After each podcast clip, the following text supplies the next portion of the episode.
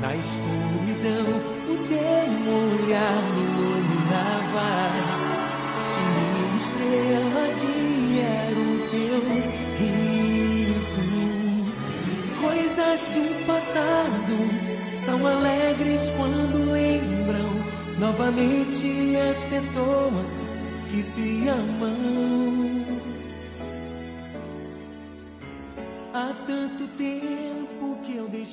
Você. Fui chorando de saudade. Mesmo longe, não me confundo. Você está ouvindo NT Cast do Nerd Tatuado. Contra a vontade. O teu amor chamou e eu regressei. Fala galera, boa noite, bom dia, como é que vocês estão? Vocês estão bem? Esse NTCast é o NTCast que a gente gravou numa live com o Daniel Ávila. Vocês sabem que a gente sempre faz a live e depois ela se transforma num podcast, né? Esse maravilhoso bate-papo foi incrível demais conhecer a história e a carreira desse grande ator Daniel Ávila.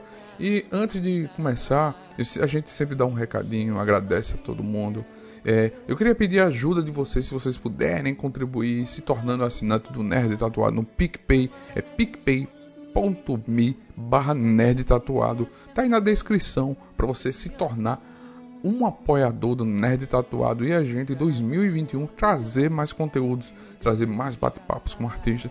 Toda semana, a partir de quarta-feira, da segunda semana de janeiro, vamos estar trazendo novos convidados aqui pro canal. Fica ligado nas nossas redes sociais que é tudo Nerd Tatuado. Muito obrigado, gente. Fique com esse maravilhoso bate-papo com o Daniel Ávila. Valeu!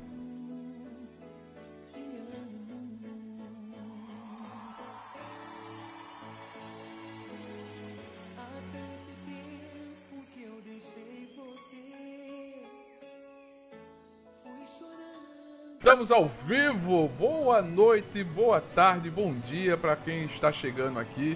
Sejam bem-vindos a mais uma live aqui em nosso canal. Eu sou Faustino Neto, o Nerd Tatuado, e hoje temos um grande convidado aqui, Daniel Ávila. Seja bem-vindo, Daniel Boa Ávila. noite, boa noite, gente. E aí, queridos? Que bom, que bom estar aqui. Que bom, né? A gente dá um jeitinho de trabalhar. É verdade. Obrigado por conceder esse momento com a gente, esse bate-papo que vai ser incrível. Também com a gente, mais uma vez, o grande Renato. Seja bem-vindo, Renato.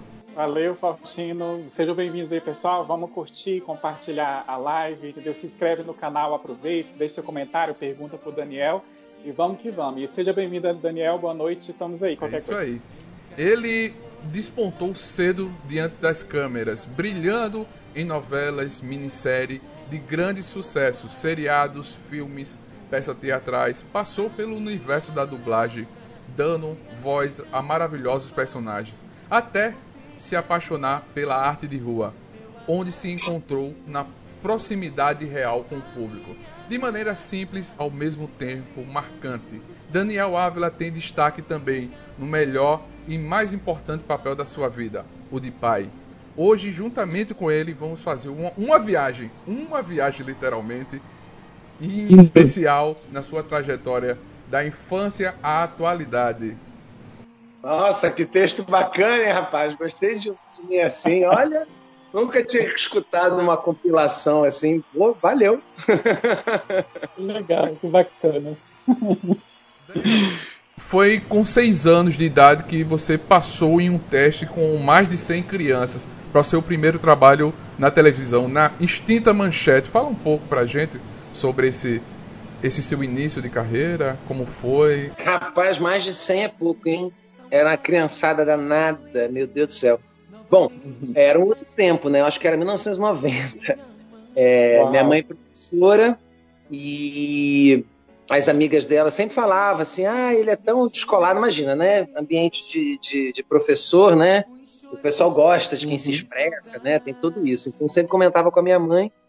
E sei lá, minha mãe me levou um dia para ver alguma coisa na, na manchete, né? Que era a extinta TV Manchete, né?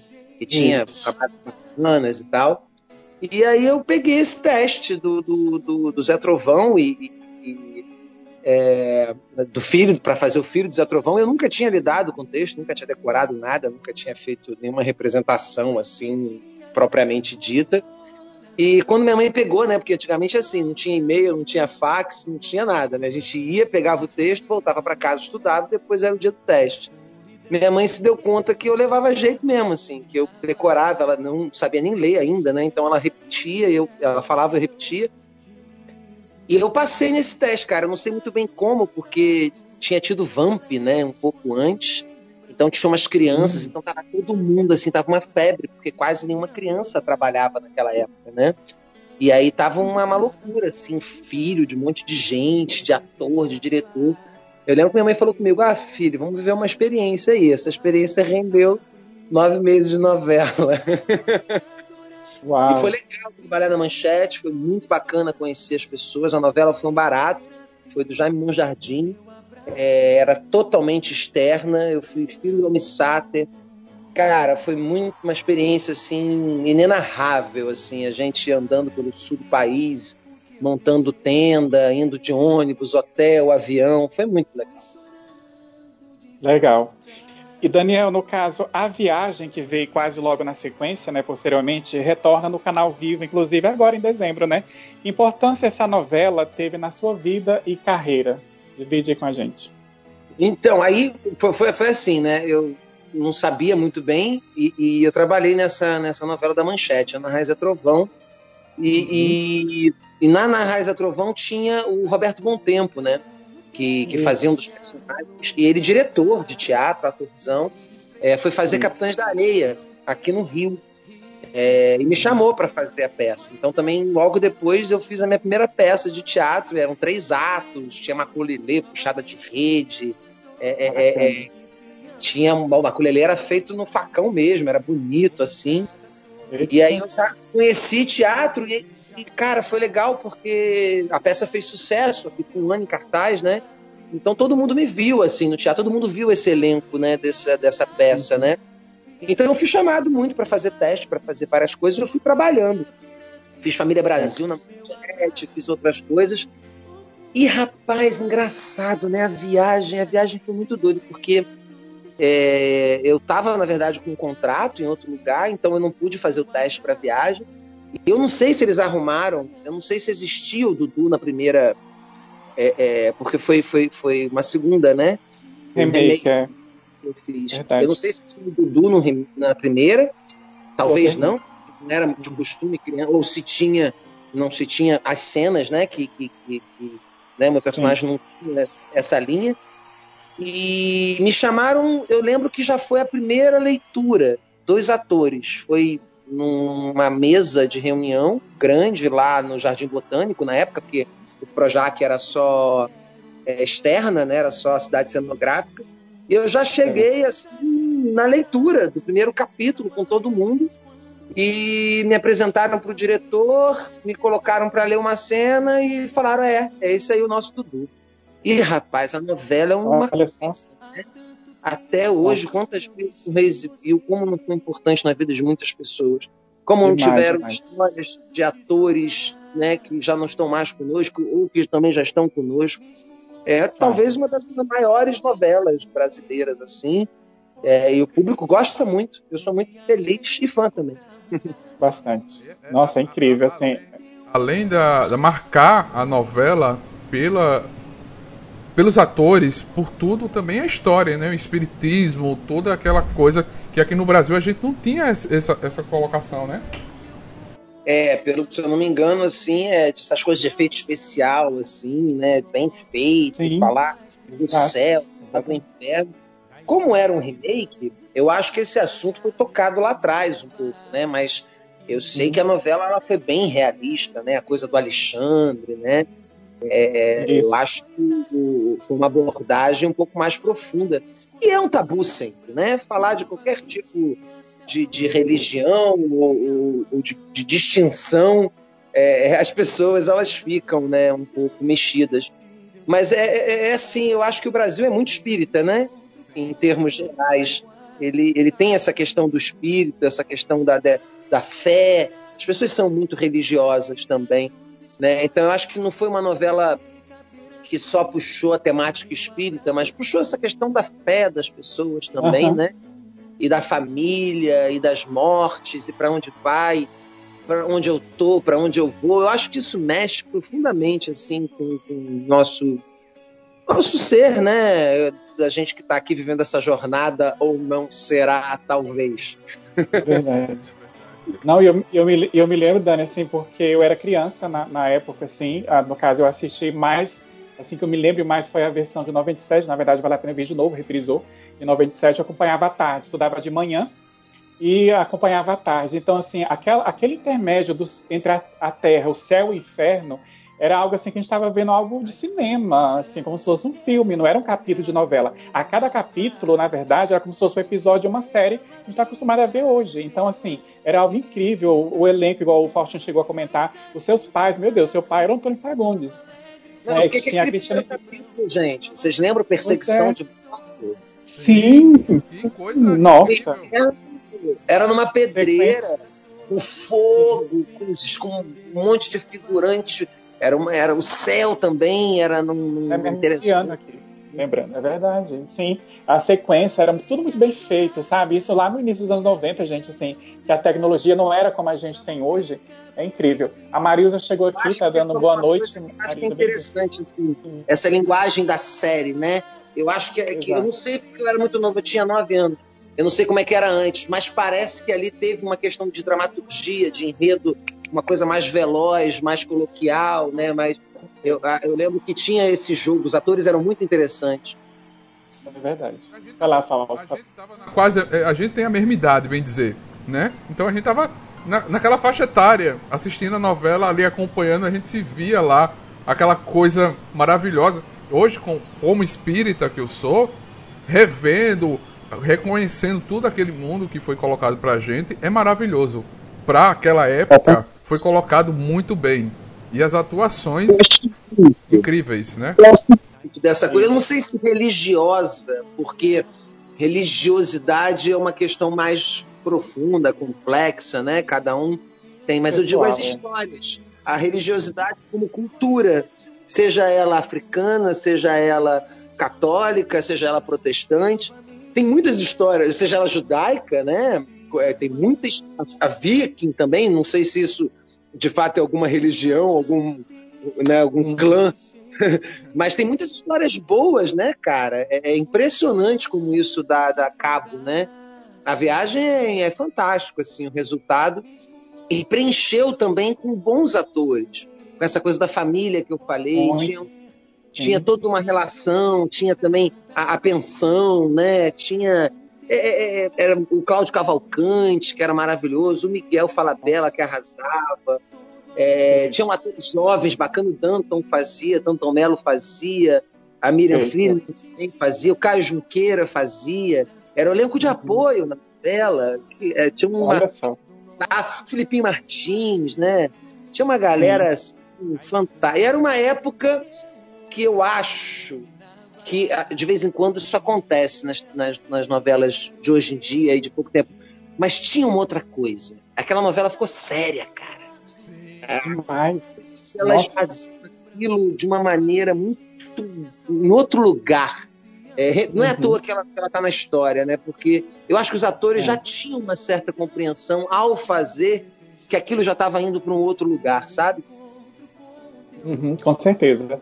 A Karen tá dando boa noite aqui, também tá fazendo uma pergunta. Karen, segura aí que a gente vai chegar daqui a pouco em Game of Thrones, na parte da dublagem dele, tá? Não sai da live, não.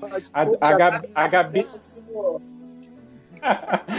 a, a Gabi, a Gabi tá, no caso, falava assim, eu amava essa novela. Gabi, a gente também, a Gabi Maia. E o Daniel Leira, que seu xará, tá dando boa noite, Dani. O Daniel. Boa noite, Daniel. Bem-vindo aí. Meu aluno, Xará. Daniel ah, aluno, olha aí. meu aluno. Pronto. Vai lá, Faustina Tereza. O Você Decide era um programa que tinha a participação ativa das pessoas é, de casa, decidir no final da história a cada semana. Qual episódio mais te marcou ao participar? E conta pra gente da experiência de poder gravar dois rumos diferentes para os temas abordados. Eu era muito novo, né? Eu devia ter uns oito anos, acho que foi antes da viagem. É, é, eu lembro do Você Decide, que eu assistia, E, cara, vou te ser bem sincero, vou te falar uma coisa que é o que eu lembro, assim. É, tinha uma coisa na minha cabeça que era um pouco de realidade. Parecia uma coisa mais documental. Eu não sei ao certo é, é, é, a, a, como eu, eu, recebia, porque não eram histórias verídicas, né? Você decide, né? Era o público que decidia.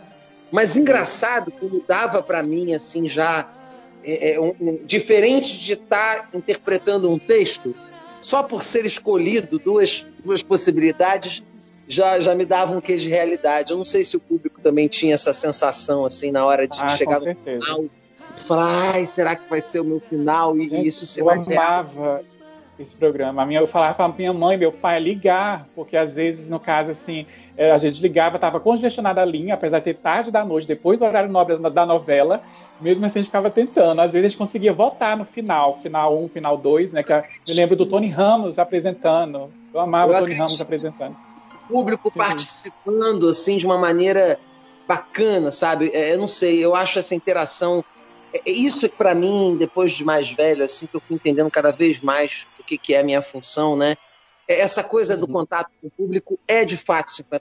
Você pode preparar o que você quiser, mas se você deixar a sua dramaturgia muito fechada, você não vai ter 100%, porque você é. precisa é, ter essa contemporaneidade, talvez, ou, ou ter esse nível de, de, de, de, performance. Eu não sei, hoje em dia as coisas estão tão fragmentadas que se, se não, o público não participa, não fica vivo, né?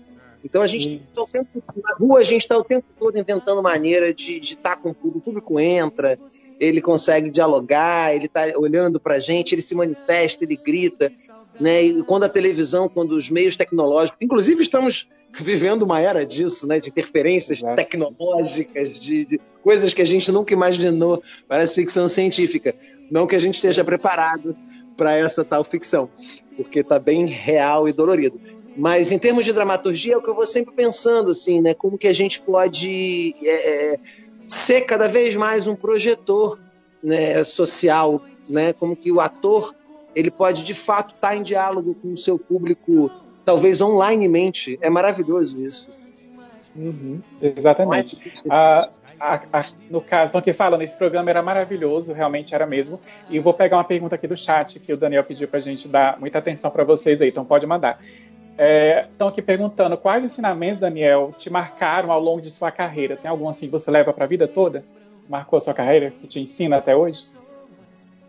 Olha, rapaz, eu tive muitas pessoas, graças a Deus, assim, né, tanto a viagem como, como outros trabalhos que eu fiz, pessoas que realmente me viam como criança trabalhando ali e tinham essa generosidade realmente de chegar para mim e falar: ó, oh, esse ator é isso, ó, oh, cuidado com isso, preste atenção naquilo. Então eu recebi muitas orientações de pessoas realmente que eu considero é, é, artistas, né? É, uhum. E depois, é, porque, porque a coisa muda o tempo todo. Eu acho que o que eu aprendi é que é até o último suspiro, bem, porque a gente tem que estar realmente uhum. presente, vivo, trocando, amando, com tesão, suando acreditando, perdendo, ganhando, não importa, assim. É, a gente tem que estar tá, é, é, é, é, usando isso, né? não sei, eu acho que eu trabalho com o corpo, eu trabalho com a expressão, eu trabalho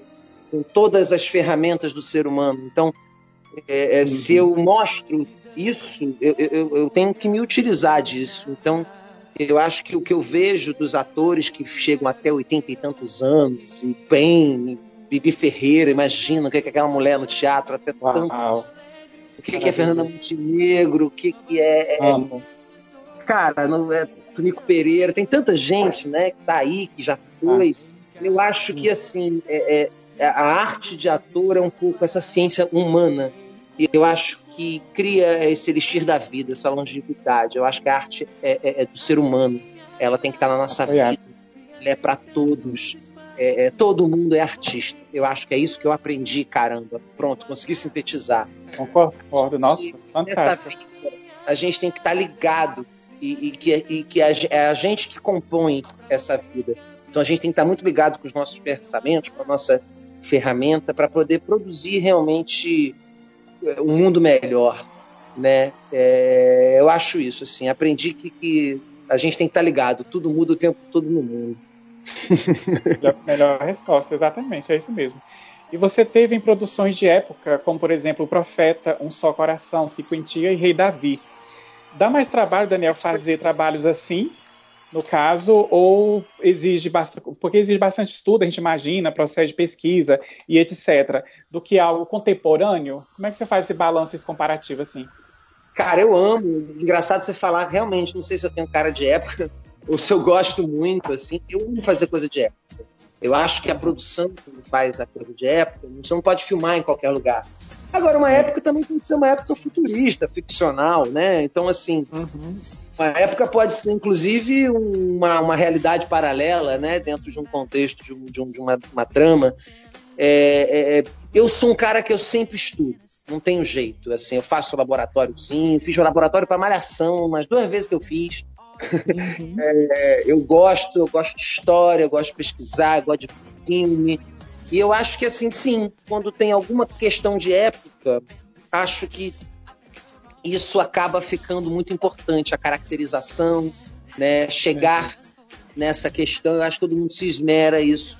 Mas, cara, vou te dizer, se eu gosto de fazer coisa boa, é, é, a época é legal porque você talvez tenha a responsabilidade de ser fidedigno com alguma questão, né? Seja ela dos anos 50, seja ela de 2050, né? É, é, eu acho que isso também é bacana, assim, você, tem, você quer contar uma história que atravessa um tempo. Então eu acho que isso dá um pulo do gato, sabe? Exatamente.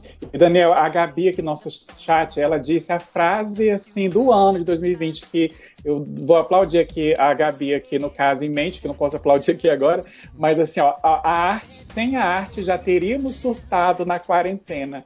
E é exatamente isso, Gabi. Porque assim, se algum dia, se algum dia, estamos vibrando aqui contigo, Gabi, obrigado pela participação. Gente, se algum dia, e eu acrescento mais, você falou mal de atores, falou mal de pessoal de produção, maquiador, pessoal trabalha mais frente, atrás das câmeras, foi essas pessoas que salvou a gente, os conteúdos que essas pessoas produziram streaming, um seja. Vamos ter um discurso mais direto mesmo? Vai, Antes... por favor, manda. Manda brasa. Manda brasa. Um absurdo aos artistas. Por N motivos que cada um, da sua maneira, vai conseguir um dia decifrar. E assim que entrou, eu fiquei muito triste, porque eu trabalho diretamente para o povo brasileiro. E eu conheço, eu sei o que eu faço. Eu sei eu sei da minha arte ancestral, eu sei que eu não estou só para fazer é, é, é, é, engrandecer o meu ego, eu estou a serviço de, de alguma outra coisa. E assim que rolou a pandemia, foi exatamente que bom, foi rápida essa cisão do povo com a cultura. É, porque rapidamente o povo percebeu, rapaz, que a cultura é a gente, é, é você, é tudo que a gente faz quando a gente não faz aquilo que a gente é obrigado a fazer, meu amigo. É o néctar de cada ser humano. O Tá na Rua, que é o grupo que eu trabalho de teatro, a gente tem uma cartilha, né, que é a nossa, nossa máxima do Tá na Rua, que fala sobre isso, né? Todo ser humano é artista, independente de classe social, profissão, cor, todo, todo, nós somos artistas. Se não for para vir no mundo para isso, para viver disso, a gente enlouquece, porque a gente não é robô, meu gato. Então, que bom, Gabi, eu acho que isso é uma questão desse ano, porque nesse ano eu acho que a gente entendeu isso. Então vamos com esse entendimento para não ficar caindo em fake mentira. É verdade. É. Boa colocação. Totalmente. Boa colocação. Vamos. Vamos, artista é importante. Tem gente realmente, porque, cara, a arte, se você for fazer representação dos séculos, é, a arte é uma manifestação, uma expressão pessoal e social, né? Da, tô, sempre tivemos arte. Né? Depois tivemos um grande período sem, sem a arte, a igreja, durante muito tempo. Depois ela volta realmente a entrar nos outros lugares. É, a arte ela, ela nunca deixou de estar com a gente. Tem momentos que a arte serve à burguesia, tem momentos que a arte serve à realeza. Né? Existem contextos ao qual a, que pode ser chamado de arte, mas também não é, que é essa arte da hoje talvez conhecida como talvez business, né? Uhum. Mas, cara, gente, as coisas ficam, por exemplo, a própria viagem. Estamos aqui falando hoje dela, não é? Globo, né? Mas existem artistas fazendo, maquiadores, como você falou, existem produtores, existem brasileiros que, que tem- entendem do nosso rito, que viram frevo, que, que fazem uma festa junina, que vão pro carnaval. Então, assim, a, a gente precisa se expressar e acreditar que a nossa expressão é uma das mais bonitas que tem. É impressionante a cultura. Você é de Tocantins, você é do Nordeste, eu sou carioca. Cara, a gente não fala a mesma língua cultural, mas a gente fala a mesma língua cultural. É impressionante o que a gente É. faz. Eu, eu no adoro, Brasil- sou apaixonado pela arte, então sempre que tiver contextos desse tipo, eu vou me emocionar e verbalizar Uhum. demais. Eu queria Tá estar ótimo, a gente tá, gente tá ouvindo e aprendendo. Fica à vontade, a gente ainda tá, em casa aqui. É, no, meio, no meio artístico, Daniel, desde criança você já se acostumou com o reconhecimento do público nos lugares, imagina a gente, né? E como você lida com a invasão de privacidade, alguma coisa que sai na mídia falando de vida pessoal e não da sua vida profissional? Como é que você Ah, hoje- aprendeu a lidar com isso? Hoje em dia eu não faço a mínima ideia. Eu já passei por vários períodos assim dessa revolução dessa imprensa, né? É, é, várias emissoras e, e, e, de repente várias novelas em vários lugares, de repente celebridades, de repente o negócio era ficar fortinho e, e várias questões já se passaram, né? Eu acho que o, o artista ele está além dessas questões. É, acho que a mídia ela tem o trabalho dela. Se ela acha interessante falar sobre a nossa vida pessoal, que ela pro- possa ter respeito. Mas aí, cara, é um problema do outro, entendeu? Eu, eu tô ligado. Quem é o jornalista? Quem é o cara? Essa pessoa tem alguma representatividade? Da onde ela vem? Pô, ela pisou na bola. Ela pisou na bola, então ela talvez eu não, não dê mais caminho para ela. Mas, cara, será que minha vida pessoal é tão importante depois de Big Brother? Depois desses facelamentos todo de celulares e, tá bom. Eu, eu realmente assim, eu acho chato porque depois que fala alguma coisa de você fica difícil, né? Parece que a notícia primeira ela tem mais destaque de qualquer coisa que você vai falar depois. Mas não sei, estamos aprendendo, estamos aprendendo. Acho que jornalistas são importantes, seja eles com, com, com diploma ou não. Eu acho que todas pessoas de comunicação têm uma responsabilidade, né? E a comunicação ela tem que ser mais gentil, né? Porque quando a linguagem enfraquece, a violência prevalece. Quem disse isso não foi não, foi Shakespeare. É, Então, assim, é, a gente tem que prestar atenção, porque a gente está numa era de um poderio absurdo. Qualquer um pode falar o que quiser de qualquer um. E se você ainda está falando mal, se você ainda está falando do outro, já é complicado. Você está falando mal, então. Agora, a imprensa é um outro trabalho, bicho. Eu acho que a gente devia cancelar certas pessoas que passam de serviço. Mas eu não vou ficar mais chateado. Eu vou- não vou ficar mais. Claro, entendemos. A, a Gabi. essa questão falar. do reverberar de uma maneira muito estrondante que as pessoas falam na internet é muito complicada mesmo. Às vezes um discurso que deveria ser para poucos estoura. O, o verdadeiro discurso que deveria estourar não estoura. Isso é bem complicado mesmo. Esse discurso que reverbera muito. um pouco generoso, assim, porque a internet, eu acho que a gente é uma ferramenta tão louca que a gente não faz nem ideia ainda do que é, do, do poder dela. Então, pessoas que nunca discutiram nada, ou não discutiram porque sofreram uma repressão, não é à toa.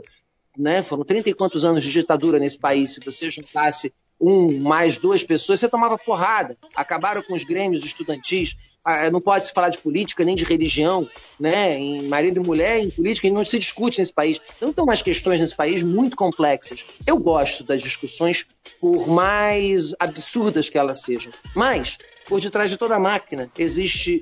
Gente, o anonimato da internet é complicado, né? Mas, cara, vamos indo, né? É melhor. É, vamos indo, vamos indo. É, segue o, segue o baile. Muita coisa para aprender, cara. Eu falo com os meus alunos, porra, fico o dia inteiro nesse negócio aí, parece que tá. Entendeu? Vai, fa- é uma ferramenta. Eu, eu fiz um filme agora, que deve estrear, nos- talvez ano que vem, chamado Hashtag, do Caio Só, que ele entregou um aparelho de celular pra gente. E a gente mandava vídeo pra ele, ele ia criando a dramaturgia, a gente, ó, encontra não sei quem, ó, faz não sei quem. Esse filme, esse filme virou um filme. Então, assim, eh, hoje em dia eu entendo o celular como um mic, né? O mic do, né? Minha caneta, minha poesia, né? O celular pode ser isso. Eu acho que as pessoas têm que entender que elas têm uma responsabilidade por estarem vivas, se comunicando. Legal, bacana. Ah, no caso, estão aqui falando que ainda a arte é necessária, existem pessoas que não valorizam o nosso trabalho.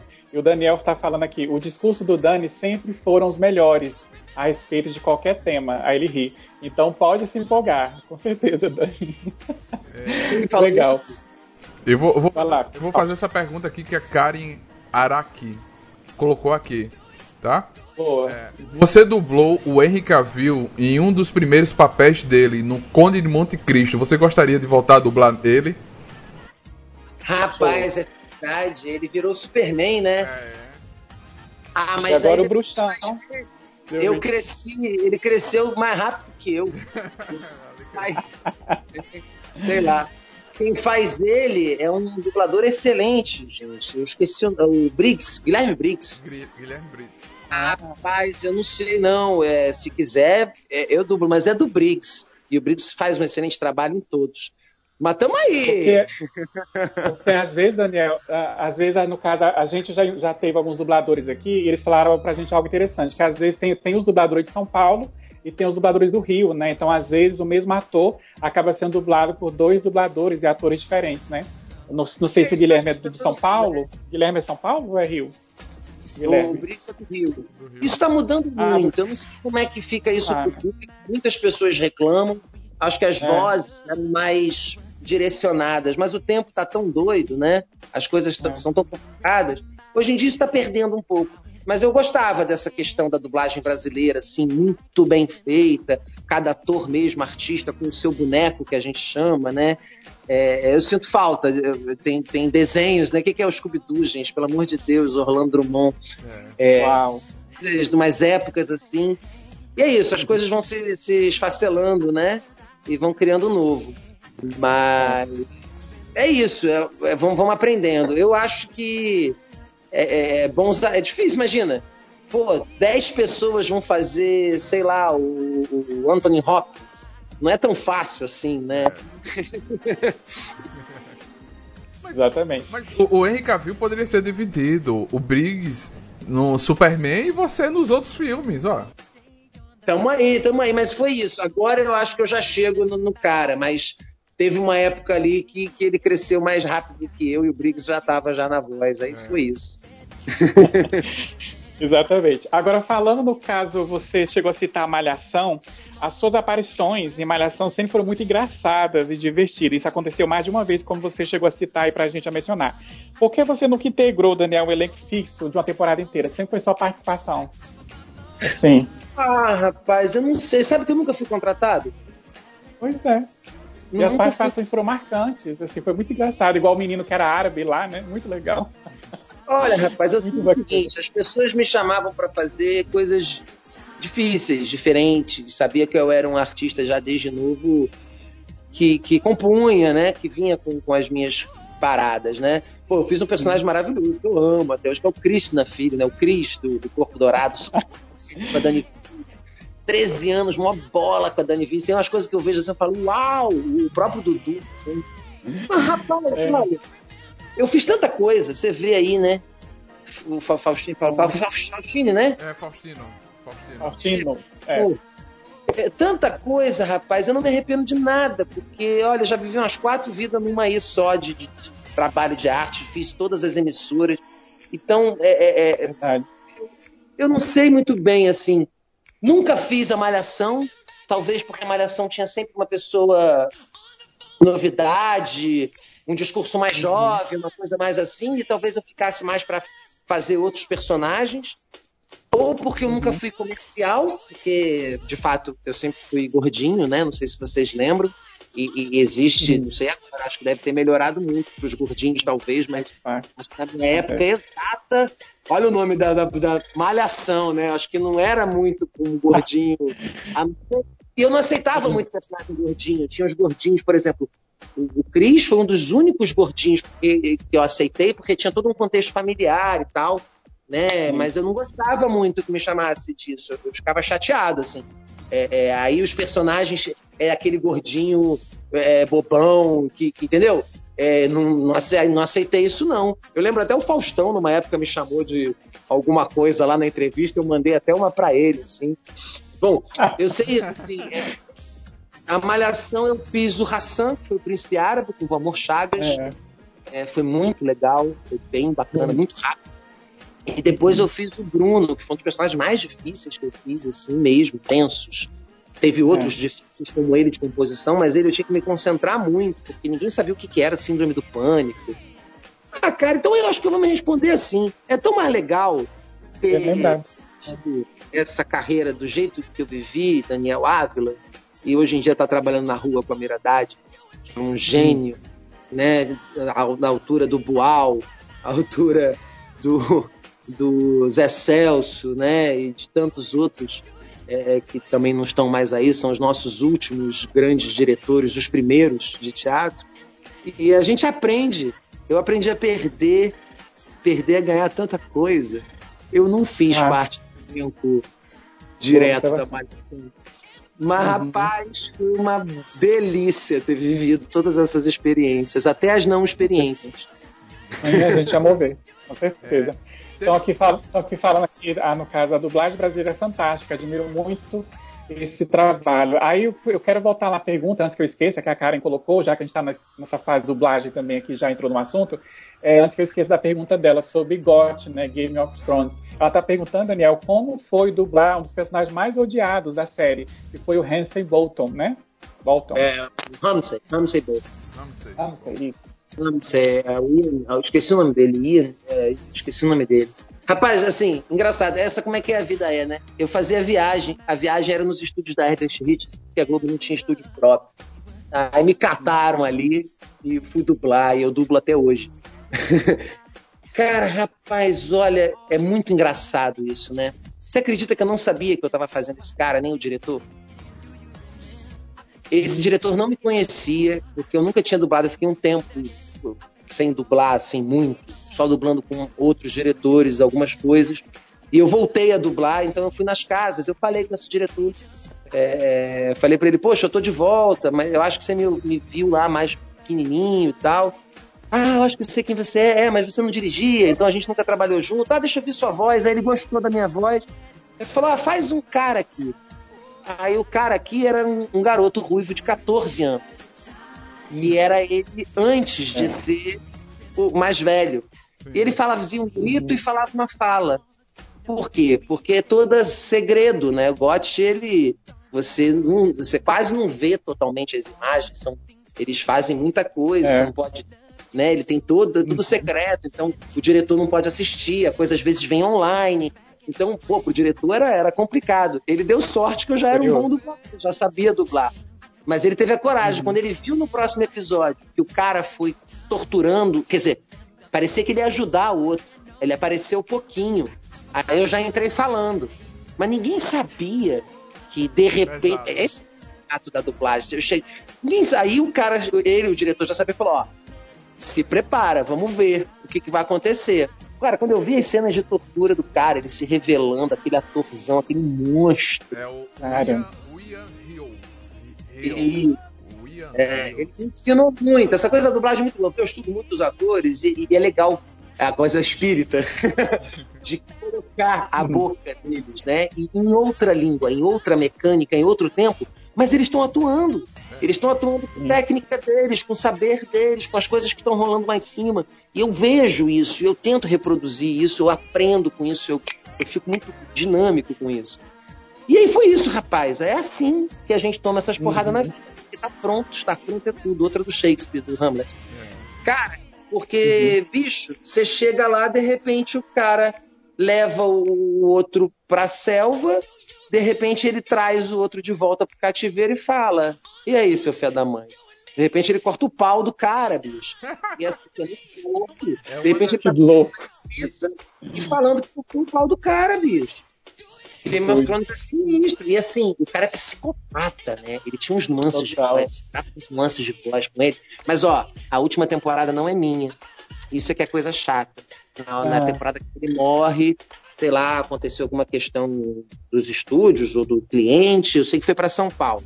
Então, a última temporada, infelizmente, eu não fechei ele com a É. chave. Ah, Pois é. Na semana passada, a gente teve aqui a Michelle Giudice, que é uma atriz dubladora também, começou cedo, inclusive, também na TV, e ela falou justamente isso que você chegou a mencionar, Daniel, que nas três últimas temporadas ela dublou a Sansa. Aí ela falava que nos últimos episódios da última temporada, ela só via a boca da atriz, que é a Sofia. Ela só, só, só via a boca dela, a tela escura, para não ver nada, para nem os dubladores deixar escapar o que iria acontecer mais pra frente, sem spoilers, né? Enfim, é desse jeito mesmo. Né? Você tá ouvindo Sim. inglês, você tá é. vendo a boca, você não sabe a história e você tem que estar tá ali é. interpretando. Interpretando e mandando ver. Você tá fazendo gote, inclusive. É, é isso, cara. É. Os brasileiros são bons nisso, velho. São bons nisso. Pra mim, são os melhores. Vai lá, Fausto. A, a, a Gabi Maia falou que acho a dublagem brasileira fantástica. Admiro muito esse trabalho. É o, é o que a gente sempre é, fala. A gente comentou. O Brasil tem os melhores atores, tem os melhores dubladores, tem as melhores produções. Só falta o governo valorizar e incentivar mais ainda. A gente tem que fazer, cara, realmente, assim, que, olha, e você falou isso, e eu te digo, eu sou artista há 29 anos, e não vou só eu, você pode ler o livro de qualquer um, Terci Gonçalves, Grande Otelo, você pode ler o livro de qualquer artista brasileiro de fato, nunca é fácil, né? É quase impossível, né? Falei de grandes nomes porque imagina as pessoas que não aparecem tanto aí, mas que fazem em cada canto a nossa arte, constrói a nossa história visualmente, textualmente, essa alegria do brasileiro que tanto falam, essa cor do brasileiro que tanto falam, esse povo tanto fala. A gente precisa recuperar tanta coisa mas é fácil, difícil não. É. Com certeza. Só fazer. É, o Dani, teve uma fase que você, que você interpretou alguns papéis de bad boys na, na, televisão, né? Na vida real, você passou por essa etapa, essa fase também de jovem rebelde? Rapaz, é engraçado você ver, até fiz o plot, né? Olha, um dos mais malucos do, do da série, quem dublou. Eu, eu sou lunar, eu sei disso já há um tempo. É, de, teve um curso lá atrás, que depois do curso de, de, de ator, eu sou solar e sou lunar, eu faço tanto vilão quanto, quanto bonzinho, assim. Eu gosto muito de pegar pesado, de ir lá nas, nas escaramuças, assim. E eu não sei, assim, é. O, o, o, talvez, eu acho que eu já levei um personagem pra cama, como se diz. Que foi o Bruno, agora que são elas, assim. Eu acho que ali, não só o Bruno de Agora Que São Elas, como o próprio Bruno. Ali eu tava numa fase que eu ainda tava imaturo com essa parada. O próprio uhum. Bruno, foram dois Brunos, olha que fase Bruno, vai ver, foi algum espírito da viagem chamado Bruno. É. O Bruno da Malhação e o Bruno agora que são elas ali. É, era uma. Depois não, depois eu fiz um bad boyzinho, que não era tanto, que era o Profeta, com 21. Depois fiz um guerreiro é. mesmo. É, é, não sei, mas eu acho que esses dois, essa fase ali, eu acho que eu levei um pouco pra cama. Tanto o Bruno, eu cheguei a ficar passando um pouco de mal em casa, não querer sair. Olha só. Quando eu tava com síndrome do pânico, né? E eu acho que o Bruno também, o de agora que eu fiz muito laboratório, eu não era, eu tinha 17 para 18 anos, eu nem dirigia ainda, não batia, e o meu personagem batia pega.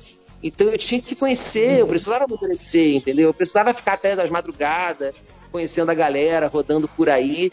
E, e, e, eu fiz muito laboratório durante a, a, a, novela, assim, né? E não sei, foi, uhum. quando eu me vi, eu estava tão imerso que o personagem se transformou e eu não me transformei. E aí eu tive que correr atrás. Assim. Acho que rolou isso. Vai lá, Fausto. Verdade. Aproveitando, falando de Agora Que São Elas e Corpo Dourado, foram tramas que consolidaram, respectivamente, ainda mais o horário das 6 e das 7 da Rede Globo. As novelas de hoje, na sua percepção, elas conseguem ainda ter um impacto de envolver o público igual a, a das de antes? Ih, rapaz. Que pergunta chata. Polêmica. Polêmica. Olha, eu vou falar. Eu, eu, eu vejo novela muito para ver, acompanhar meus amigos, saber das coisas.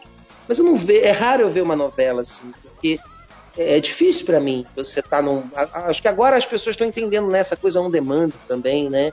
A coisa da dramaturgia, folhetim de todo dia, de você fazer o feijão e botar. O, o, não tínhamos nem controle remoto, né? Antigamente. Sei. Acho que a coisa ela vem se, se, se alterando, a arte ela está se alterando é, é, é, velozmente e por conta de, de, vários mecanismos, não só pela vontade nossa, mas, mas eu vou te dizer assim, eu acho que a gente faz muita novela. É, é, é, a gente se, não sei se a gente faz isso porque a gente é muito bom disso, a gente gosta disso, ou porque isso fica dando certo e alimenta. Se a gente agora está sendo obrigado a explorar outras naturezas do, do, do, que é, né? E eu tô adorando, assim, você vê tanta série bacana, cada uma, né? Tanta série do mundo inteiro.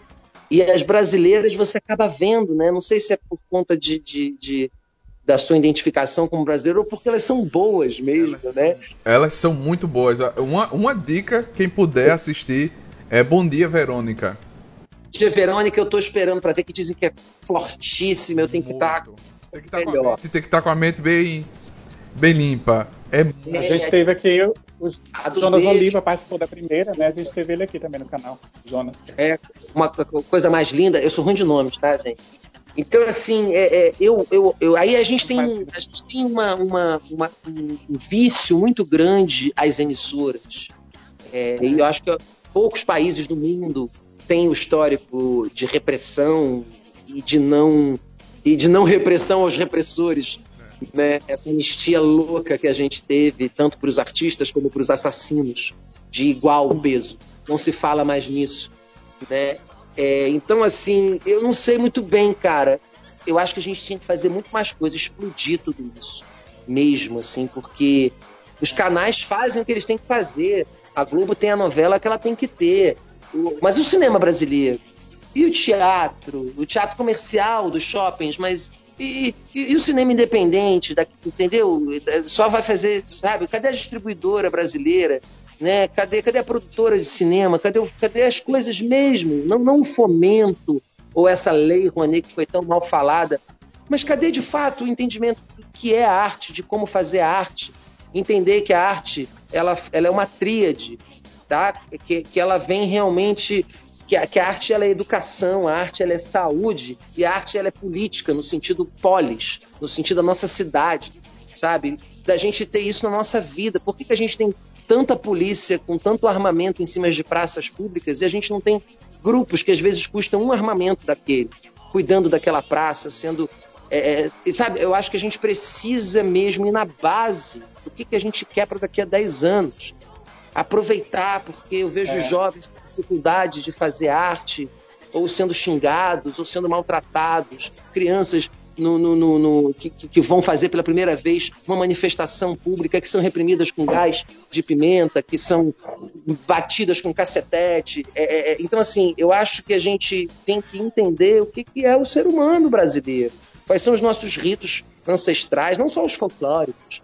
É, entender o que, que é realmente o negro, o índio, o branco, a mistura das três raças. E tirar alguma coisa boa daí. Tem muita coisa boa aí. Verdade. E assim, é muito chato. A pessoa tem muito preconceito. O funk, aí tem preconceito. Podia ser, sabe, para mim o funk é uma coisa incrível. Pode vender isso pro mundo inteiro, sabe? Assim, aquela batida que vem do maculelê, que, que é feita por pessoas. Assim, é, tem, é, tudo, tudo. A gente tem que parar realmente de ficar falando mal, achar que a gente só sabe comer banana, que o gringo é melhor. É, isso tá tudo, isso tudo, isso tudo, né? E falar mal, falar que é coisa também né, que, que, as coisas religiosas estão atrapalhando bastante também em alguns contextos. Eu não estou sendo é, é, é, geral aqui, eu estou sendo realmente bem específico. Né, certas manifestações são atacadas porque não se entende, acha que é um desrespeito, acha que é coisa de coisas que não existem para mim. Né? Eu tenho também a minha, a minha forma de pensar, né? Sei lá, é, é uma conversa longa essa, porque é um esforço coletivo da gente ser realmente um país artístico. É, Pátria Amada Mãe Gentil, bonito por natureza. Verdade. É, é muito legal. Saindo gente. agora no caso. O brasileiro é isso, o brasileiro é essa expressão, a gente trabalha pra caramba, a gente fala com o outro, a gente inventa língua, a gente se expressa com o corpo, a gente faz bijuteria, a gente pesca, é, é, é, muito legal, é muito legal, é, muito, é um povo artístico. Só que, cara, a gente recebe uma pressão muito grande de, de trabalhar, de globalizar, de ser mão de obra, de evoluir num lugar, inclusive, que já faliu. que já demoliu. Vê aí, olha o que, que eles estão fazendo aí. Né? Tanta merda que a gente não consegue nem falar do óleo que derramou na costa brasileira, que sei lá quantos anos que matou. Nós não fala da, da. Não consegue. Entendeu? Então, assim, pô, vamos falar para as pessoas, cara, ser brasileiro, vamos, vamos lá para trás. O índio não estava na rede deitado, sem fazer nada que era preguiçoso, não. Ele devia estar tá pensando no próximo espetáculo, que devia ser muito melhor do que ia acontecer. É verdade. É verdade. Saindo no caso da, da Globo, a gente vai pra, no caso rapidinho para a Band agora para falar de Floribela. É, inclusive está sendo, repris, tá sendo reprisada atualmente, né, Daniel? No caso Floribela, é, divide com a gente a experiência de fazer parte desse folhetim que marcou uma geração, né? Como é que foi? Marcou. Foram baratos atores muito bacanas. A gente ralava pra caramba. A gente se via todo dia no mesmo estúdio. Uma novela que, que tinha. Não era uma grande novela em termos globais, né, da Globo. Uhum. Então, era independente, o que eu acho muito bacana. Então a gente tinha um estúdio só, as coisas eram. Me lembrava muito a novelas que eu fazia antigamente, inclusive na própria Globo, na Manchete. E um público é, é, infantil. Como era legal a história da Flor. Tão bonito. bonito demais. É. Como essa coisa lúdica, como, como isso é legal, das possibilidades, né? Então, assim, eu, eu adoro. Acho que a gente devia fazer coisas mais infantis, coisas mais teen. Não só porque é. a gente já traz o público, né? A ouvir o português, a ver o ator brasileiro. Os jovens, às vezes, não estão interessados Sim. com notícias lá fora. Mas também, cara, porque é, é um momento muito legal. Ótimos artistas que estão aí até hoje, né? É. Eram crianças, assim como eu também, em outra época. E eu adoro, adoro ter feito parte de, do elenco de Floribela. A Juliana Silveira, a, eu me lembro no caso, a Juliana Silveira, que é a protagonista de Floribela, assim, ela brilhou naquele papel porque eu acho que ela teve uma boa escola. Claro que tem o mérito do talento próprio dela, da Ju, mas assim, a escola que ela teve junto com a Angélica, o tempo que ela trabalhou com a Angélica, os anos de Angeliquete, ali era a própria Angélica daquela geração, trabalhando com criança, cantando para criança, dançando para criança. É tanto que a Juliana ficou um tempo assim idolatrada pelas crianças. Ela não podia sair na rua, ela era a nova Xuxa, a nova Angélica da Band, entendeu? Tinha a Globo e ela era da Band. Incrível. Eu não sei de onde ela pegou, não, mas ela é boa, né? Ela olha no olho. Ela, é, é, eu não sei, eu olhava para ela e eu fazia o personagem que não ia ficar com ela. Porque já era uma história. E eu não sei se os atores têm essa pira, mas eu tenho, né?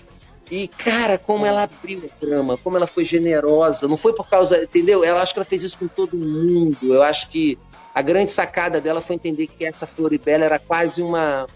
Uma, uma superwoman, vamos assim dizer. É. Correto. Flor, né? Olha que coisa tão brasileira, né? Tão flor também, né? Tão legal. Eu vou, eu vou, vou voltar aqui para a dublagem, porque muita gente tá perguntando. A Karen perguntou de novo. Eu vou fazer duas perguntas em uma.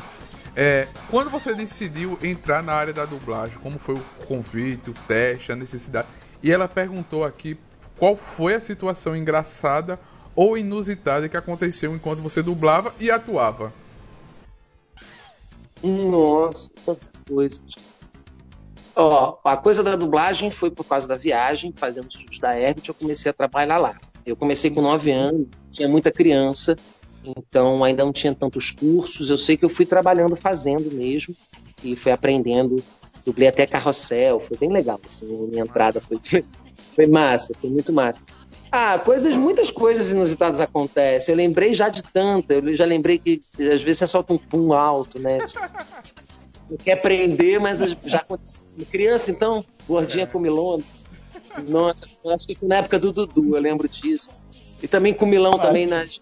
Fui comer uma melancia, rapaz, na Corpo Dourado.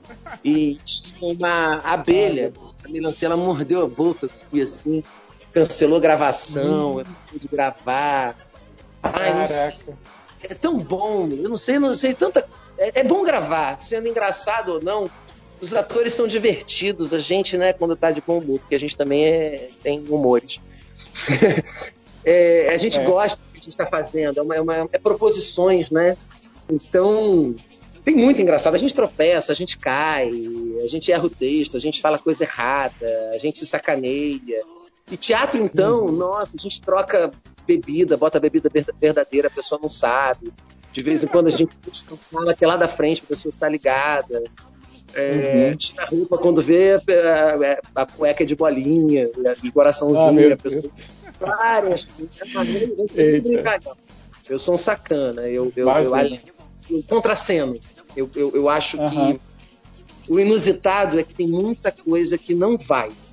Às vezes a gente tem, tem muita piada interna, né? Eu não sei se é uma coisa brasileira desse relaxamento nosso, nessa grande coisa nossa, mas é tão bacana o jogo cênico, assim, as coisas que estão por detrás e que deixam aquilo animado, vocês não fazem nem Imagina. ideia. Imagina. O perfil Dicas da Gabi Maia fez um comentário legal aqui. Bom dia, Verônica, e a coisa mais linda são as melhores. E ninguém tá olhando, ganhou o M internacional e foi um tapa na cara da Netflix. Esse, esse ganho desse prêmio, bem feito, receba Netflix. Enfim. Agora, eu não posso deixar de. Fa... Oi? Invista em nós. É, com certeza. Mais coisa nacional, por favor. É trabalho em língua portuguesa brasileira. Por favor. É verdade. Ô, Daniel, eu não posso deixar de perguntar, porque eu assisti tanto a versão mexicana como a brasileira com você. Eu queria saber, como a gente vai lá, saiu da Band, a gente vai lá para SBT agora. Para interpretar o Beto, um dos protagonistas de Amigas e Rivais, você chegou a assistir algum capítulo da versão original? Como foi a preparação para esse personagem que tinha uma carga dramática muito forte? Afinal, era um dramalhão, né? Conta pra gente. Ah, eu adoro um, melodrama, né? Ah, adoro. Pena que ser melodrama, o protagonista é chato. Sempre. Do melodrama, É, muito mais bacana você fazer o caricato, o vilão que mata todo mundo, porque você escorrega e vai e acredita. O Beto, ele tinha um realismo, né? É, é, e não, rapaz, isso é uma coisa que eu não faço de jeito nenhum. A não ser uma peça que eu precisei substituir uma pessoa em três dias, e era em sotaque de Minas, e era em Minas que a gente ia fazer a parada, e eu era o Leandro Hassum, pelo amor de Deus. Era difícil o negócio, eu assisti Nossa. e fui na onda dele, até para não atrapalhar o elenco. Mas o meu processo de trabalho é jamais assistir. Não faço ideia. Eu não sei nem quem fazia o Beto. Eu não, não Uhum. ideia. Eu vi uma foto outra das amigas e rivais, mas eu não faço ideia. Até porque o texto é reescrito.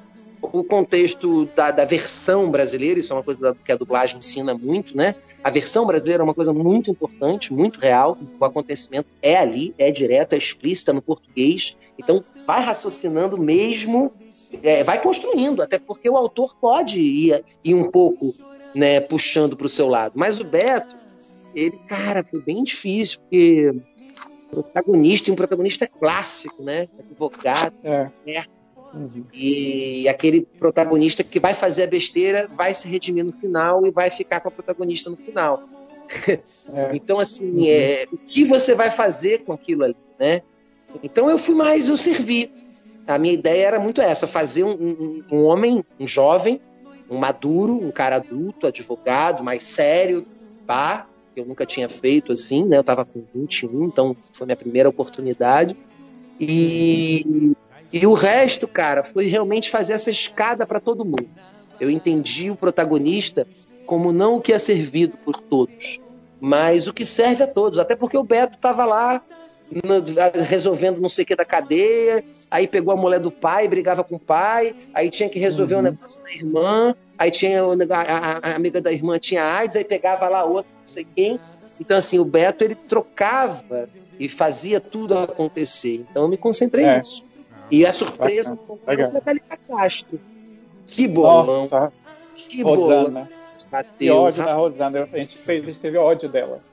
É eu não sei dela. se isso aconteceu na trama original, eu sei que foi a coisa mais louca. A gente ficou, sei lá, 80, 60 capítulos casado. Né? Ela, ela Uhum. se separa do meu pai e, ca- e casa com o filho. É. E ela é a grande assassina, ele fica muito tempo com ela na trama. Só descobre lá né?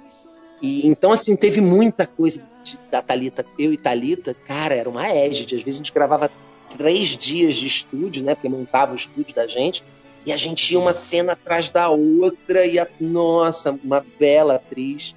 Foi muito legal. Gente, Foi- ela, ela mata a noiva do, da, do personagem do Daniel do primeiro capítulo, que foi quem fez Ah, a Suzana Alves, né? pica as pessoas, né? É vilã mexicana, com, com, com, com cabelo vermelho, com tudo que tem direito. e o Beto do lado, né? E tal. Então, assim, eu acho que como eu tenho essa coisa das entrelinhas, foi quase um manager. é, é, um, um saber da, da, das coisas, né? Uhum. Faz a, a 12 aí pra ele, Fausto, a 12. É, eu tô, tô com uma, um aqui já na ponta, deixa eu ver. Vai lá. É... Faça então depois. Fala um pouco do mais do trabalho idealizado no Rio de Janeiro pela companhia de teatro Tá na Rua e de que forma da pandemia afetou o andamento dos projetos da equipe. Ai, que bom que abriram essa pergunta. Eu gosto muito de falar, até mostrei para vocês dois antes, eu tô aqui com ah, é? né, camisa. Essa aqui é do segundo Festival de Arte Pública. Ó, deixa eu até mostrar. É o contrário, mas dá para ver. Dá para ver, tá dando para ver aqui. Dá de ver. Tá eu trabalho com arte pública, eu trabalho com Tá na Rua, eu trabalho com a Miradade, eu trabalho com um grupo que está fazendo 40 anos na quarentena. É, 40 anos de linguagem brasileira, um diretor brasileiro que devia ter o seu lugar, o seu teatro, devia ter o seu é, lugar numa universidade, devia ter aposentadoria, devia não estar tá morando de aluguel, devia ter livros escritos sobre ele, né, assim como tem outros em outros países. É uma arte de rua. Esse camarada, junto de outros atores, eles desconstruíram todo o ambiente teatral da época é, brasileiro e eles foram beber no teatro, não no teatro, ainda mais naquela época, muito euro, teatro europeu né, veio muito aqui para o Brasil. Então eles pegaram outras matrizes do teatro, eles foram pensar em futebol, eles foram pensar em carnaval, eles foram pensar em cultura religiosa. É, e disso, trabalhar diretamente com o público, em espaços abertos, nos equipamentos, nos equipamentos públicos, levando trouxas, indo para as praças, indo para os anfiteatros, indo para as escolas, é, é, é, se manifestando livremente em qualquer lugar. Então, assim, é, eu trabalho com isso já há mais de 13 anos. É um grupo que a gente carrega nas costas. As pessoas até acham que eu recebo salário. É engraçado. Não recebo nenhum real. A gente tem que fazer lei, a gente tem que tentar entrar em edital. E os editais não são para gente. Os editais não pensam em arte pública, os editais querem botar o produto, os editais querem ocupar os teatros, ninguém nem sabe, ninguém vai fazer um. O pessoal não vai fazer um edital do jeito que a gente precisa para levar arte nas periferias, nas favelas, é, nas praias, é, onde a gente quiser. Né? Então, assim, é uma arte antiga, porém completamente nova, e a gente não chegou ainda a nenhum décimo do que ela pode fazer para esse país. Esse país pode ter uma grande explosão dessa arte pública que o brasileiro se comunica através do corpo, através da linguagem, das expressões, sem fala, com fala, com dança, é, não com sotaque, com cor, sem cor, com etnia, com etnia, é, é, é religiosidade. A gente é, tem esse poder né, horizontal. Eu acho que o brasileiro tem essa energia horizontal, não essa energia vertical né? Uhum. É isso, assim, a gente, na pandemia, a gente também traba, fez um cabaré, é, final, cada um na sua casa, foi uma experiência de linguagem que a gente quis fazer, porque dava para fazer, né? É, o cabaré da gente tem um outro tipo de trabalho, ele é dentro da nossa casa, né? É, mas na rua a gente não pôde, gente. A gente vai fazer um alto de Natal agora, dia 15, e vai ser chamado Alto de Natal, vai ser o Alto de Fachada. Natal de Fachada. Uhum. Uhum. Vai ser essa brincadeira que a arte pública tem. Tá difícil fazer Natal, então vai ser Natal de fachada. Vai ser na fachada da nossa casa, na sacada. A gente deve fazer algumas distribuições de alimentos, porque nossos espetáculos têm e alimentar Dionísio. Né? A gente tem tudo isso. A gente chega com trouxa, bota som. Infelizmente, as praças não têm eletricidade, a gente tem que botar um gerador. O mendigo vem, usa nossas roupas, a criança vem, quem quiser vem, né? Porque o cara de terno e gravata vem também, mas ele demora um pouquinho mais.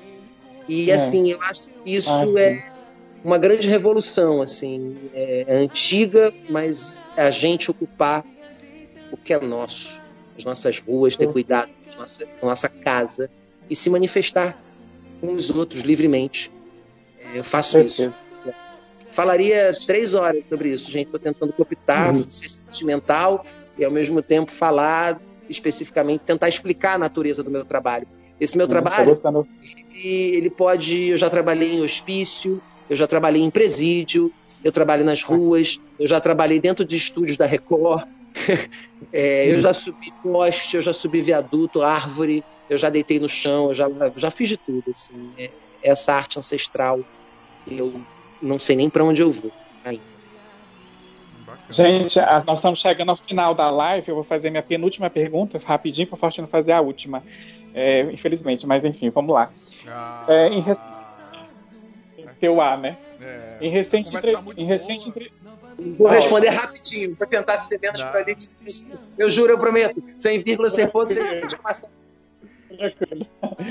Em recente entrevista, Daniel, que você deu ao G-Show, inclusive, parabéns, ótima a entrevista que você deu lá, que você até colocou o link também no seu perfil. Gente, falando em perfil, eu sei que o Faustino vai falar no final sobre o Instagram dele. Siga o Daniel Ávila lá no Instagram dele, o perfil tá aparecendo aí na tela, tá? É só você seguir lá depois o perfil dele. Segue também o Tá na Rua, que é a companhia de teatro dele, que é excelente. Mas enfim, você falou sobre a questão. É, Tá na Rua também, que são ah, os é do Tá na Rua, que a gente faz o que a gente faz do lado de fora, dentro de uma casa. É, é, com tudo que aconteceu aí, foi uma nova forma que a gente também, né? Rio de Janeiro estava com Crivella, né? É, foi uma nova forma de se expressar também. A gente aprendeu a fazer espetáculos dentro de casa, cobrando ingresso, foi uma barata. Mudança agora, que bom. Em, aí, no caso, no, G-Show, você falou a respeito, no caso, que a sua filha lembra muito Dudu na época da viagem, até você próprio, atualmente, né? momento pai para encerrar, momento emotivo, né, que a gente tem que falar. E a minha pergunta em cima disso, Daniel, no caso assim, se ela, por acaso, na idade que ela tem hoje, que é parecido com o que você começou lá, se ela seguisse a carreira artística, né, você apoiaria, dava apoio para ela? O que, que vocês conversam em relação a isso, assim, com relação a ela se querer ser artista um dia, futuramente, ou não?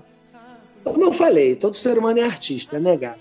Não quer dizer que a gente vai conseguir sobreviver disso né? Por isso que a gente, como vivem, como sobrevivem, é isso. A gente trabalha de noite, a gente trabalha de madrugada, a gente tem cinco serviços, é, a gente tem que fazer a própria manutenção às vezes. é, então, assim, ela já é uma artista. Eu crio ela é, com toda a expressão.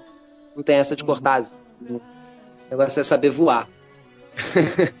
e eu acho que se ela for tentar uma carreira artística, por algum outro motivo que não seja vocacional e, e, e eu ainda estiver próximo e ela tiver idade ainda para me ouvir, eu talvez queira que ela estude bastante, colocar ela com outras coisas, é, entender a arte de outros povos, fazer viagens, sair de casa, ir para lugares, conversar com as pessoas, certos livros, porque eu fui fazendo isso e graças a Deus graças a, a, quem eu fui encontrando, eu encontrei muita gente bacana que me assessorou muito bem.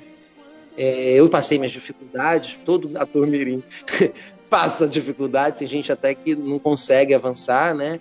Mas é isso, é, é, é... eu sempre falo para minha filha que a gente tem que prestar atenção, mas prestar atenção primeiro no nosso coração, né? E o artista ele se abre tanto, ele se doa tanto, ele quer tanto, ele é tão carente, ele tão difícil ser um artista brasileiro. Você vê, cara, amanhã eu posso ter falado uma coisa aqui, qualquer coisa, podem me chamar de qualquer coisa que não é verdade. E certas pessoas acreditarem, isso acabar com a minha vida. É, sabe? É muito delicado, é muito sensível tudo. Eu não sei se a gente. Eu estou desde os seis anos, isso já está mais na minha cabeça. Né? com 35, estamos aqui conversando sobre isso. Sei lá Daqui a 30 a gente vai estar conversando de novo sobre isso. Será que eu vou conseguir chegar lá? Será que eu vou ter ferramentas para isso? Ser artista, eu vou falar, filha, você carrega uma responsabilidade muito grande. Mas se você vai ser artista, é porque você já foi artista. E vai sempre ser artista. E não importa. Não importa. É, é, ser artista às vezes também não é nada demais. É que as pessoas acham que é isso, né? Tem que bater palma. Ser artista talvez seja só um projetor social, cara. Talvez é só você se colocar num lugar ao qual você fale pelos demais. O foda é que a gente tem que falar certas coisas que são domínio de outras coisas. Eu queria falar coisas que representassem só a minha população. Eu queria poder me sustentar dignamente é, e poder trabalhar com coisas que não vai te assaltar seu rito, sua brasilidade. E infelizmente esse país subdesenvolvido, o artista tem essa consciência, porque a gente é obrigado a aprender, muitos têm, mas a gente, muitos morrem na praia. porque é muito difícil manter a cabeça no lugar diante de tantos impropérios. Eu ouvi grandes, Cláudio Cavalcante, o próprio Fagundes, Miguel Falabella, eu conheci Renata Sorrá, eu conheci Valmor Chagas. Cara, fui estudar Grande Otelo, fui estudar fui estudar grandes pessoas, assim. É, é muito legal. O artista brasileiro merece todo o nosso respeito. O povo brasileiro merece todo o nosso respeito. O ser humano brasileiro merece o respeito. A gente tem que se cuidar mais. Com certeza. Vai lá, Fausto. Eu, eu vou fazer a última pergunta. A gente sempre faz a última pergunta é, para sugerir algo que está lendo, para indicar um livro, um filme e se você gostar de jogar videogame, indicar um jogo, né? Se você puder indicar uma série, um livro, um filme e um jogo de videogame. Eu tinha que ligar pro meu irmão. Eu, eu até me indico. Eu às vezes pego um joguinho, é raro. Mas às vezes minha cabeça está fritando tanto. Eu gosto de um joguinho de estratégia, de construir coisa, de uma história. Um Age of Paris, Age of Paris. Já joguei, mas esse aí faz você ficar escravo do negócio. É uma é. coisa muito capitalista, selvagem demais. Outras uhum. coisas. Mas, ó, engraçado, eu não tô, não tô lendo esse livro, mas ele tá aqui em cima. Ele tem o, a data do meu do ano que eu nasci. Olha. É um livro muito importante, já que a gente está falando sobre fake news também, sobre verdades e mentiras. Esse foi o primeiro livro, talvez, o primeiro, eu não sei, mas é o livro que foi pai, talvez, de toda essa ficção que a gente conhece hoje aí, né? Dessa, dessa indústria do controle, né? Dessa ficção científica aí da, da história ser reescrita, e é, né? Quantas coisas a gente não, não aprendeu nos livros de história que é mentira, né? Então uhum. esse livro é legal, assim, para você entender Exatamente. que tudo é uma ficção, que tudo pode ser criado, e se você não, não se expressa, é, você tem que prestar mais atenção. É isso, é bem legal esse livro aqui, mas ele é muito cabeção. Eu estava vendo um filme agora, estava vendo uma atriz maravilhosa, ela é boa. Todo mundo deve estar tá vendo esse tal do Gambito da Rainha, né? Mas Com certeza. Eu uma jovem consciente Ana, Ana do que Taylor. ela está fazendo, né? e uma, uma moça linda, que você não consegue tirar os olhos dos olhos e da boca né, dela. É. E, e, como é legal essa dramaturgia, né, como as mulheres. É, é, é, como é bacana ver essas mulheres trabalhando assim, desse jeito, como elas são boas atrizes, e eu gosto. Sei, tanta coisa, cara, é, é, tanta coisa que eu tô, tô vendo esses últimos tempos, nossa. A gente agora está fazendo estúdio A, não está na rua, até está acabando essa semana. Vai ter uma aula pública, uma aula gratuita no YouTube Vai ser dia 7. Dia 7. Dia 7 é segunda-feira, né? Quarta-feira. Bom, segunda, dá uma olhada lá. Dia 7, segunda-feira. Segunda, tem uma aula pública no nosso canal do YouTube. E a gente está lendo muitos textos que estão salvando a nossa alma. Assim. A gente está usando muito Molière, Shakespeare, Antígona, é, Anjo Negro do, do, do, do, Nelson Rodrigues, Essa Noite Se Improvisa do Pirandello. Cara, esse, eu, eu também estou lendo muito teatro. Henrique Seixas. Eu estou lendo muito teatro e esses caras já falaram cada coisa que já aconteceu, que vai acontecer, que está acontecendo. Se você for pegar o discurso, por exemplo, vou dar uma dica: o discurso do Hamlet, do, do, quando ele captura a consciência do rei, quando ele descobre que com teatro ele pode captar a consciência do rei, quando ele vê, quando ele chega à companhia de teatro e a companhia de teatro ele tem a ideia de representar um assassinato para descobrir uhum. o verdadeiro inimigo, né? Para o inimigo se revelar, a arte revela. A peça ela mostra tanta coisa, né? E tem a ver com política. A gente está precisando. Hamlet tem uns segredos ali que a gente estaria precisando nesse momento. É então é isso. Uma dica é o monólogo do Hamlet ali. Não ser ou não ser, eis a minha. Não, não. É o dele dos atores. O que é? O que é Écuba para esse ator? Né? O, se, se esse ator representa para a Écuba desse jeito, né? Com toda essa, essa energia. Imagina se ele tivesse a dor que eu tenho, né? Do assassinato do meu pai. É, vou fazer uma trama para pegar a consciência do rei e esse assassino ser revelado. Eu queria fazer isso muito com a política brasileira. Uhum. E antes do Faustino encerrar a live, eu queria agradecer o pessoal que acompanhou a nossa live aí. A Karen está falando aqui, excelente live, muito sucesso para você, Daniel. A Gabi Maia tá falando também um show de live, parabéns, e com os, com os coraçõezinhos aqui. Muito obrigado, gente, vocês que acompanharam. Eu quero agradecer o Daniel mais uma vez pela presença aqui. Eu comecei o contato com o Daniel, gente, lá no final, né, deixa eu ver, final de setembro, início de outubro, né? Aí o que que acontece? E ele falou assim, nossa, live vai ser lá no final de novembro, né? Eu falei, pois é, não sei o quê. Aí acabou sendo o dia primeiro hoje. Eu quero agradecer, Daniel, essa recepção que você teve com a gente, aceitar o convite, estar aqui hoje. É um dia muito especial para o canal do Nerd Tatuado. E quando você precisar, ou tá na rua, precisar divulgar algum trabalho, alguma coisa, igual o que vai ter agora dia 7, manda para a gente que a gente divulga na nossa plataforma, seja no site, ou seja aqui no canal, nas redes sociais, por aí vai. Tá bom? Gratidão, valeu mesmo e até mais, viu? Até mais, gente. Brigadaço. Obrigado, Daniel. Foi incrível essa live. Eu quero agradecer a todo mundo que participou. Daniel, muito obrigado por conhecer mais a sua história, conhecer essa pessoa maravilhosa, de bom coração, grande e um artista maravilhoso que você é. Muito obrigado mesmo, de coração, Daniel. Que bom, que bom. Obrigado pelo espaço, gente. Acho que é isso. Tem espaço os artistas de todas as naturezas, de todas as classes, de todos os lugares, de todas as etnias, de todos os povos. É, vamos deixar esse Brasil falar, falar. Ninguém comentou mal da gente aí, não? É? Ninguém mandou um comentário. Não, mas, às vezes eu gosto. é necessário. Mas é isso, uhum. gente. Muito obrigado. Que, que, legal isso que vocês estão fazendo. Vamos nessa. Vamos nessa, porque ano que vem tem mais. E é. a, gente é, a gente não está na rua, é lá, rabo de lagartixa. Uhum. Beleza, é, vai lá, Fal.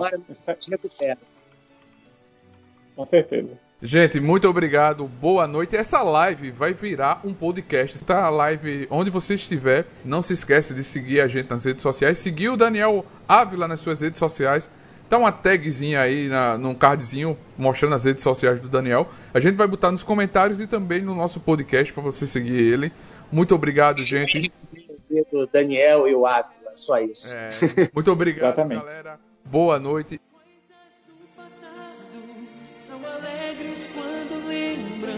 Novamente as pessoas que se amam.